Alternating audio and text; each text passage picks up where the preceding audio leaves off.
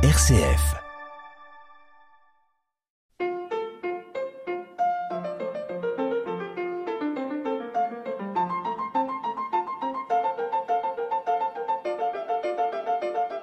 Bonjour à toutes et à tous.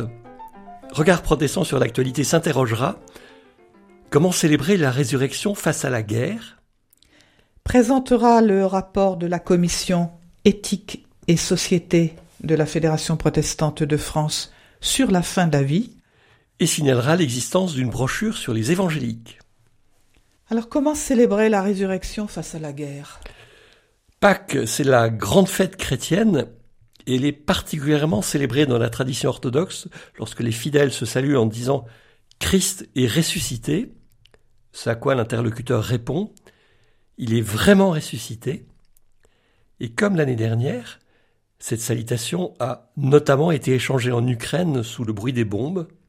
Comment proclamer la victoire de la vie dans un monde traversé par la mort?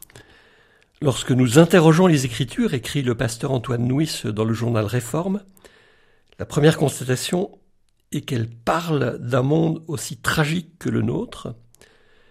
Les premiers chapitres de la Bible racontent le déluge qui est la destruction épouvantable de tous les vivants, à l'exception de l'infime minorité qui a trouvé refuge dans l'arche de Noé.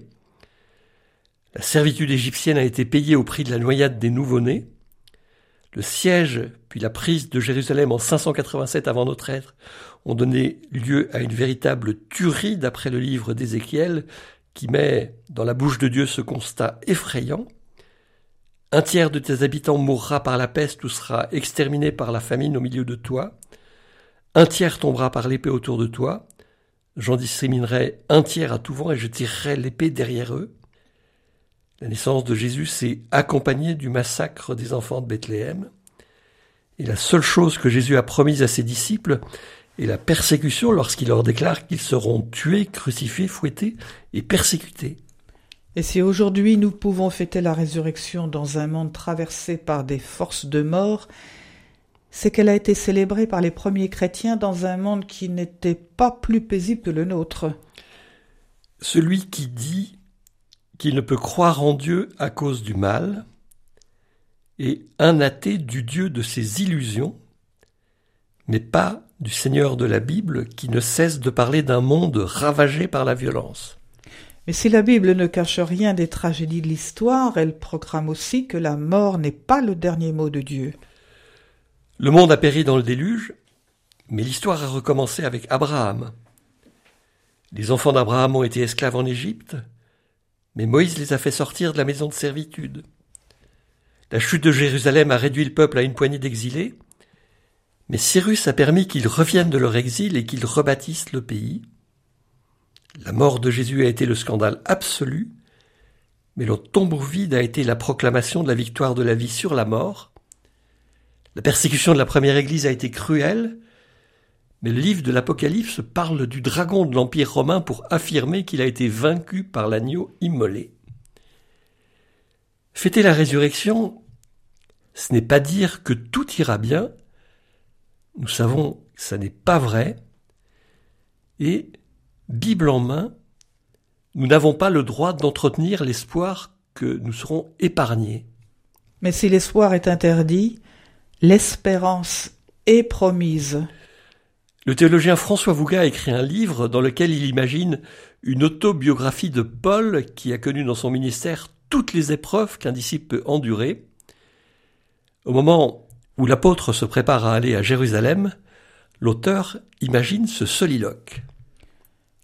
Je ne pars pas avec l'espoir, car j'ai été libéré de l'espoir, du besoin de tabler sur le futur. Rien n'est si incertain que l'espoir. J'ai appris, depuis le jour où l'Évangile a interrompu ma route vers Jérusalem et où il a cassé mon histoire en deux, à Damas, que la vie n'est pas faite d'espoir, et qu'il importe de se préparer au lendemain en sachant qu'il ne nous appartient pas. Je ne veux ni ne peux m'encombrer d'espoir. L'événement de Damas m'a en effet libéré de l'espoir par le don d'espérance. Tel est le don d'espérance que j'ai reçu, de vivre aujourd'hui dans la confiance, de m'y tenir fermement, avec persévérance, avec tout ce qu'il m'apportera, dans la certitude que le Père céleste, qui m'a révélé son Fils, tient dans sa main le présent, le passé et l'avenir du monde. Le grand théologien contemporain de l'espérance est Jürgen Moltmann. Il était athée pendant sa jeunesse, mais il a été le témoin du bombardement de Hambourg en 1943 qui a fait 40 000 morts en une semaine. Et il s'est alors entendu crier Dieu, où tu es? À la fin de la guerre, il a passé trois ans dans un camp de prisonniers. Un aumônier lui a offert une Bible et il a été bouleversé par les psaumes de lamentation et par le cri de Jésus en croix. Mon Dieu, mon Dieu, pourquoi m'as-tu abandonné? À partir de ce cri, il a pris la décision d'entreprendre des études de théologie. Il a compris que l'abandon n'était pas le dernier mot de Dieu. Il a alors déployé une théologie de l'espérance au-delà ou malgré toutes les morts qui jalonnent notre monde. Dans la vie chrétienne, affirme-t-il, la foi a la priorité mais l'espérance la primauté. Sans la connaissance du Christ par la foi, l'espérance devient une utopie s'élançant dans le vide. Et sans l'espérance, la foi dépérit, devenant un peu de foi, et finalement une foi morte.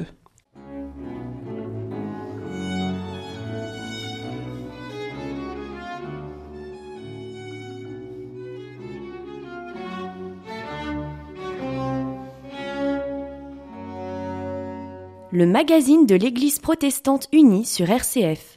Dans les précédentes émissions, nous vous avons fait part des débats qui traversent le protestantisme face à la fin de la vie.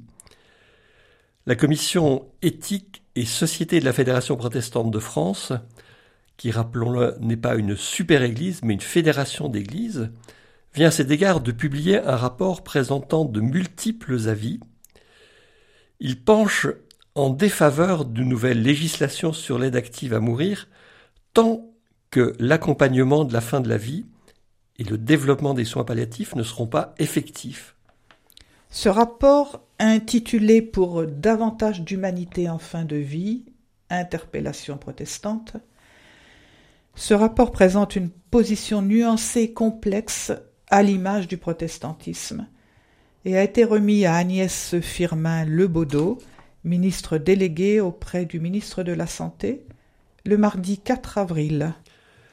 Le président de la fédération avait demandé à la commission de se pencher sur le sujet après la publication de l'avis numéro 139 sur la fin de vie du comité consultatif national d'éthique en septembre 2022 et l'annonce de la tenue d'une convention citoyenne sur la fin de vie qui a fini ses travaux et a été reçue par le président de la République Emmanuel Macron qui a d'ores et déjà pris des engagements concernant la prise en charge de la douleur et les soins palliatifs. Il a également annoncé qu'un projet de loi serait proposé d'ici à la fin de l'été, ouvrant la possibilité d'une aide active à mourir, tout en restant dans les bornes, entre guillemets, posées par la Convention. Et que dit le rapport de la Fédération protestante? Ce rapport a fait le choix euh, de citer en exemple trois situations réelles illustrant à quel point les fins de vie peuvent être différentes. Et pour Gustav Hens, qui est médecin et président de la commission Église et Société, cette entrée dans le concret permet de crédibiliser notre propos.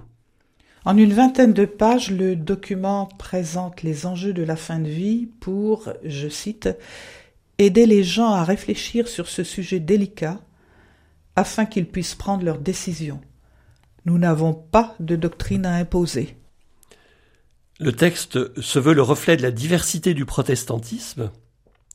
Certains défendent une ouverture législative en faveur d'une aide active à mourir, qu'il s'agisse d'une simple dépénalisation ou d'un texte l'autorisant explicitement au nom de la responsabilité individuelle, du respect de l'autonomie et de l'indépendance de chacun. D'autres, au contraire, entendent défendre la vie jusqu'au bout et se prononcent contre toute aide active à mourir, là aussi avec quelques nuances et pour des raisons diverses. Ils ancrent leur démarche dans le texte biblique, comme le rappelle la Fédération protestante de France dans son document. Parmi les autres arguments, la protection des plus vulnérables. En effet, le document pointe la solitude des personnes âgées ainsi que les souffrances psychologiques et spirituelles liées à la fin de vie, qui conduiraient à l'envie d'en finir plus vite, mais qui pourraient s'estomper grâce à une meilleure prise en charge.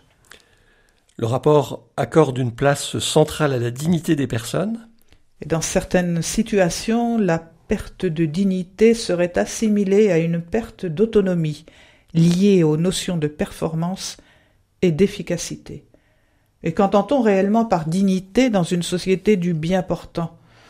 Pourtant la Bible dit que c'est le regard de Dieu et des autres qui donne à chacun sa dignité. Le document pointe le risque d'une atteinte au lien social et à la relation entre les générations. Il souligne enfin l'écart entre l'opinion favorable à l'aide active à mourir de la majorité des Français dans les sondages et la réticence des acteurs de soins. Et à ce sujet, Jean-Gustave Hens interroge Il faut que les politiques réfléchissent bien, car si les soignants ne veulent pas pratiquer cette aide active à mourir, qui le fera? En conclusion, la commission éthique et société émet un avis défavorable à une législation de l'aide active à mourir, tout en rappelant la diversité des points de vue exprimés au sein du protestantisme. Surtout, le rapport insiste sur l'importance d'allouer davantage de moyens à l'accompagnement du grand âge et aux soins palliatifs, avec une loi de programmation pluriannuelle. Voici ce que résume Jean-Gustave Hens. Avant de vouloir changer la loi, veillons à ce que les textes existants soient connus et appliqués, notamment concernant la sédation profonde et continue jusqu'au décès. À cet égard, la mission d'évaluation de la loi du 2 février 2016 créant de nouveaux droits en faveur des malades et des personnes en fin de vie, loi dite Claes-Leonetti, cette loi a publié son rapport annuel le mercredi 29 mars. 19 députés ont participé à cette évaluation sous la houlette d'Olivier Falorni, qui est issu du parti politique le Modem. La loi est mal connue et trop rarement appliquée selon les conclusions de cette mission. À partir de l'étude Préval S2P citée dans son rapport, sur 5714 patients en fin de vie, 51 ont bénéficié d'une sédation profonde et continue jusqu'au décès, un chiffre étonnamment faible qui laisse entrevoir une sous-utilisation du dispositif. D'abord, parce que la sédation temporaire est suffisante, selon les soignants, mais surtout parce que cette sédation profonde et continue jusqu'au décès est méconnue. Pour les professionnels peu formés, la frontière est floue entre elle et l'euthanasie. La mission préconise de mieux former sur cette loi et développer les soins palliatifs, notamment en formant les professionnels. Elle propose aussi de mieux faire connaître les directives anticipées et la personne de confiance, ainsi que de rendre effectif le droit à la sédation profonde et continue jusqu'au décès. Alors, l'intégralité du rapport, pour davantage d'humanité en fin de vie, interpellation protestante, ce rapport est disponible sur le site de la Fédération protestante de France. Pour vous y reporter, vous tapez sur votre moteur de recherche protestant au pluriel.org.